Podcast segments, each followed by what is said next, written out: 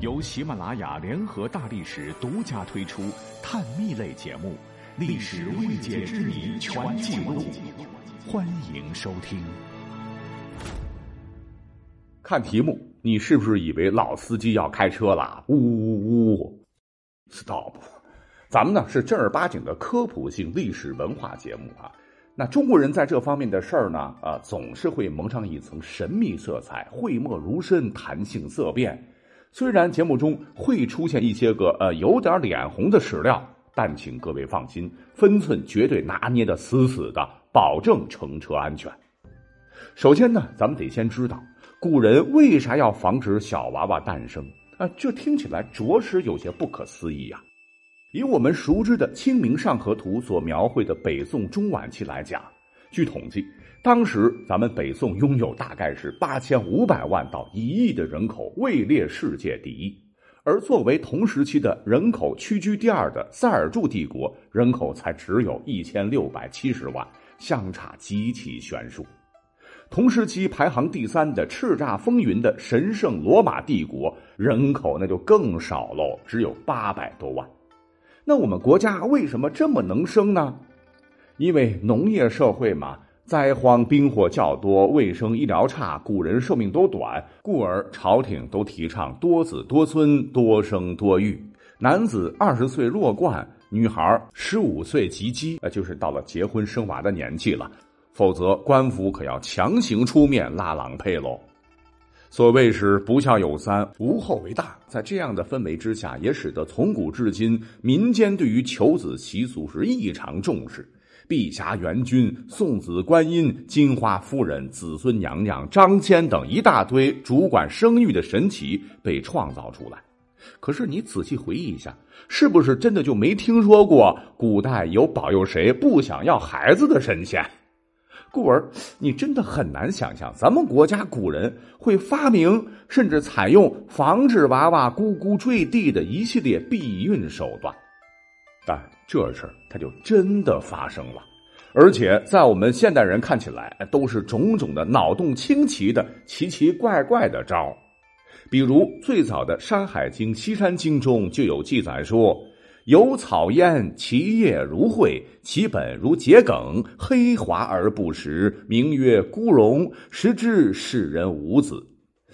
呃，虽然说很不靠谱，但足以证明古代房事必生宝宝是有相当长的历史年头了。例如，在很多宫廷剧里头，常常会讲到什么点穴避孕法，其实呢是有点历史依据的。古代帝王皇宫中，除了啊皇太后、太皇太后和自个儿的公主们，只要是个女的，都是他的女人。故而对龙子龙孙得多加以一定的限制，否则皇帝不早就被身体掏空挂了？要不然儿子多了，为了皇位杀来杀去也不好啊。据清宫遗文记载，只要是被翻了牌子的妃子，沐浴干净，赤裸着裹着被子，被送到皇帝的龙床侍寝之后。敬事房总管太监必跪而请命曰：“留不留？”帝说：“不留，则总管是妃子后骨穴道微按之，则龙精皆流出矣。若皇帝说留，则将某月某日某时皇帝姓某妃比于于侧，以备受孕之证。”再例如，宫中佳丽啊，确有记载，常常以麝香来避孕。据说杨玉环因为有体味，就使用了麝香这种香料，导致最后没有怀上孕。西汉时期，历史上唯一一位马上风而亡的皇帝汉成帝刘骜，他的后宫当中，赵飞燕和赵合德这一对姐妹花就曾经采用麝香、人参做成药丸塞肚脐的法子，被动的没有怀上龙种。据说藏红花也有这样的功能。那你会问了，皇帝不要生能理解。宫中女子哪个不想诞下龙子，一跃成为宫中的主子？竟然是不想要孩子？嘿嘿，一个是宫斗的需要，经常看到嫔妃贵人们争宠，下药害竞争对手不能怀龙种这样的丑事发生，啊，或像赵氏姐妹为了永葆肌肤娇嫩，误用药物害了自个儿不能生育。还有一个非常重要的原因。便是在残酷的制度下啊，逼得后宫诸女子不得不想法避孕。例如，当年鲜卑人建立的北魏有一个制度，唤作“立子杀母制”。如果嫔妃们的儿子，无论是谁的儿子，只要当了太子，这个皇位继承人的母亲就必须死。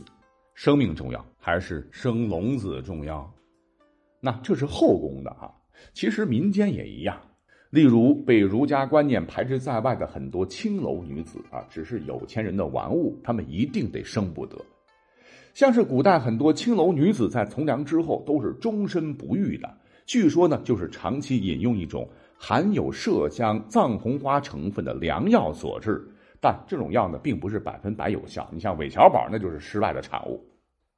而普通老百姓家为什么也要选择不生宝宝呢？